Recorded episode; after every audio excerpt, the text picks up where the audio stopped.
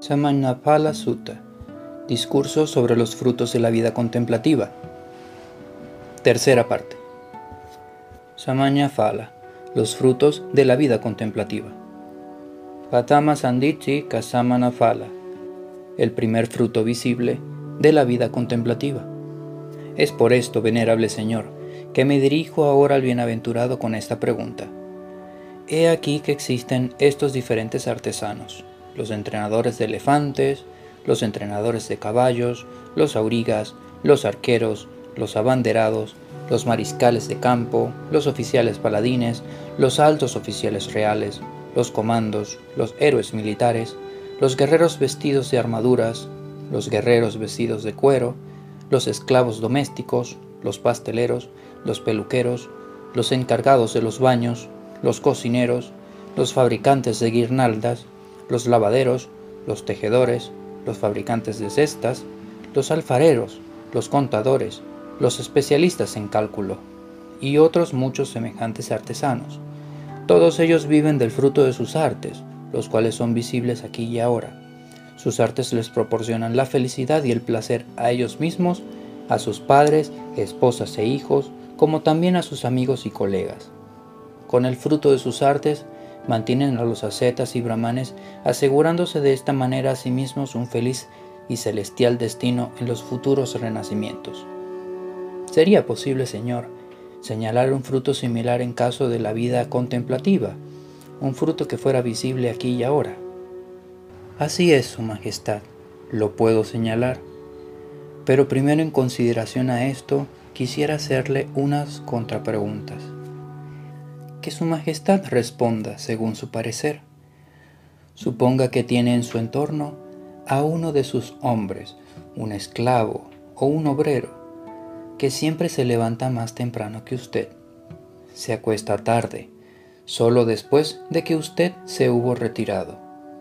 Siempre obedece sus órdenes, actúa conforme a sus deseos, habla bien de usted y trabaja siempre en su presencia y que un día se le ocurre este pensamiento.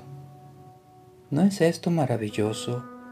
¿No son realmente asombrosos el destino y los resultados de las acciones meritorias? He aquí que este rey Ayatasattu es un ser humano al igual que yo. Sin embargo, el rey Ayatasattu disfruta por sí mismo el suministro de todo lo que puede ser alcanzado por los sentidos como si fuera un deva, mientras que yo soy un esclavo que trabaja siempre en su presencia.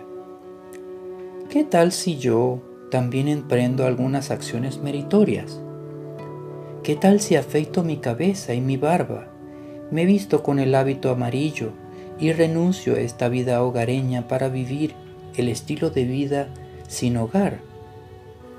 De modo que Después de cierto tiempo, efectivamente afeita su cabeza y la barba, se viste con el hábito amarillo y renuncia a la vida hogareña para vivir el estilo de vida sin hogar. Y viviendo así, restringe su cuerpo, su manera de hablar, su mente. Se contenta con la comida simple y con la vivienda sencilla y se deleita en la soledad. Suponga entonces que otro de sus hombres le informa esto. Su Majestad debe saber que un hombre de su entorno, un esclavo, que trabaja siempre en su presencia, renunció a la vida hogareña para vivir el estilo de vida sin hogar. Se contenta ahora con la comida simple y con la vivienda sencilla, se deleita en la soledad. Después de semejante informe, ¿podría Su Majestad decir Tráigase a este hombre de vuelta, que vuelva a trabajar en mi presencia. De ninguna manera, venerable Señor. Por el contrario, me acercaría a él e inclinaría respetuosamente mi cabeza delante de él y le invitaría a sentarse conmigo. Le invitaría a recibir de mí las vestimentas, los donativos de la comida, el alojamiento y los requisitos medicinales para su salud le proveería seguridad, defensa y protección. Entonces, ¿qué piensa usted, Su Majestad? En este caso, ¿hay algún fruto visible de la vida contemplativa o no? Sí, venerable Señor, en este caso ciertamente hay un fruto visible de la vida contemplativa. Esta es Su Majestad, el primer fruto de la vida contemplativa visible aquí y ahora que puedo señalar para usted.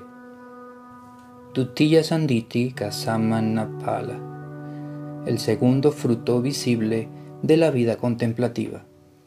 Pero, venerable Señor, ¿sería posible que el bienaventurado señale algún otro fruto de la vida contemplativa que fuera visible aquí y ahora? Así es, Su Majestad, lo puedo señalar. Pero primero en consideración a esto, quisiera hacerle unas contrapreguntas.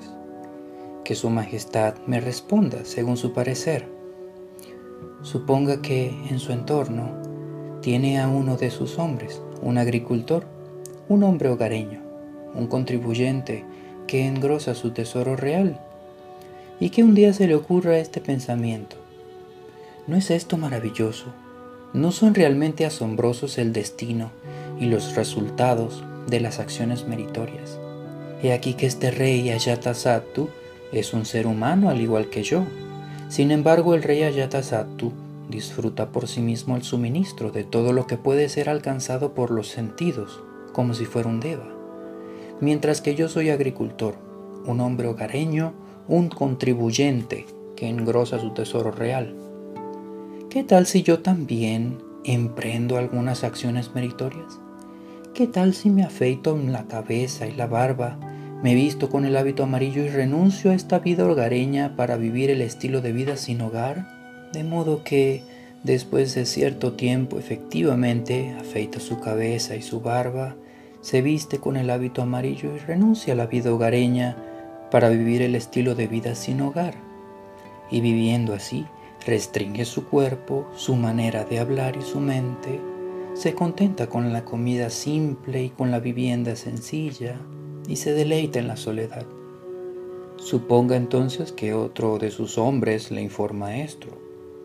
Su Majestad debe saber que un hombre de su entorno, un agricultor, un hombre hogareño, un contribuyente que engrosa sus tesoros reales, Dejó la vida hogareña para vivir el estilo de vida sin hogar.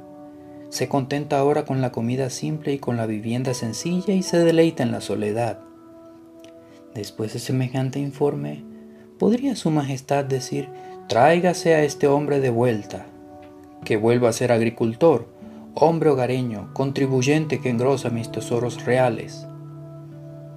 De ninguna manera, venerable Señor. Por el contrario, me acercaría a él e inclinaría respetuosamente mi cabeza delante de él y le invitaría a sentarse conmigo. Le invitaría a recibir de mí las vestimentas, los donativos de comida, el alojamiento y los requisitos medicinales para su salud. Le proveería seguridad, defensa y protección. Entonces, ¿qué piensa usted, Su Majestad? ¿En este caso hay algún fruto visible de la vida contemplativa o no? Sí, venerable Señor, en este caso ciertamente hay un fruto visible de la vida contemplativa. Este es Su Majestad, el segundo fruto de la vida contemplativa, visible aquí y ahora que puedo señalar para usted. Panitatarasa manna los frutos superiores de la vida contemplativa. Pero venerable Señor, ¿sería posible que el bienaventurado señale algún otro fruto de la vida contemplativa que fuera visible aquí y ahora? Así es, gran rey, lo puedo señalar. Preste atención, Su Majestad, que voy a hablar. Así sea, venerable señor, respondió el rey Ayatasattu, y el bienaventurado continuó. Este es el caso, gran rey, en el cual el Tathagata aparece en el mundo, un Arahant, un Buda perfectamente iluminado, perfecto en conocimiento y conducta, el sublime, el conocedor de mundos, inigualado maestro de los que antes eran mansados, el maestro de los devas y los seres humanos, el Buda, el bienaventurado. El Dhamma que enseña es agradable en el comienzo, agradable en el medio y agradable al final. Enseña tanto su espíritu como la letra, exhibiéndolo perfecta y plenamente, y viviendo una vida santa, rigurosa y pura un hombre hogareño o el hijo del hombre hogareño o alguien que hubo renacido desde un hogar a otro, al escuchar este Dhamma, obtiene fe en el Tathagata, reflexionando de esta manera. La vida hogareña es un camino limitado y cubierto de polvo, mientras que la vida sin hogar es como vivir al aire libre. Esta no es una tarea fácil, vivir en el hogar y practicar una vida totalmente perfecta, totalmente pura y mantenerla brillante como una concha desvainada. ¿Qué tal si afeito mi cabeza y mi barba? Me visto con el hábito amarillo y dejo esta vida hogareña para vivir el estilo de vida sin hogar, de modo que, después de cierto tiempo, efectivamente abandona sus riquezas, pequeñas o grandes. Deja el círculo de sus parientes, pequeño o grande. Afeita su cabeza y su barba. Se viste con el hábito amarillo para vivir el estilo de vida sin hogar.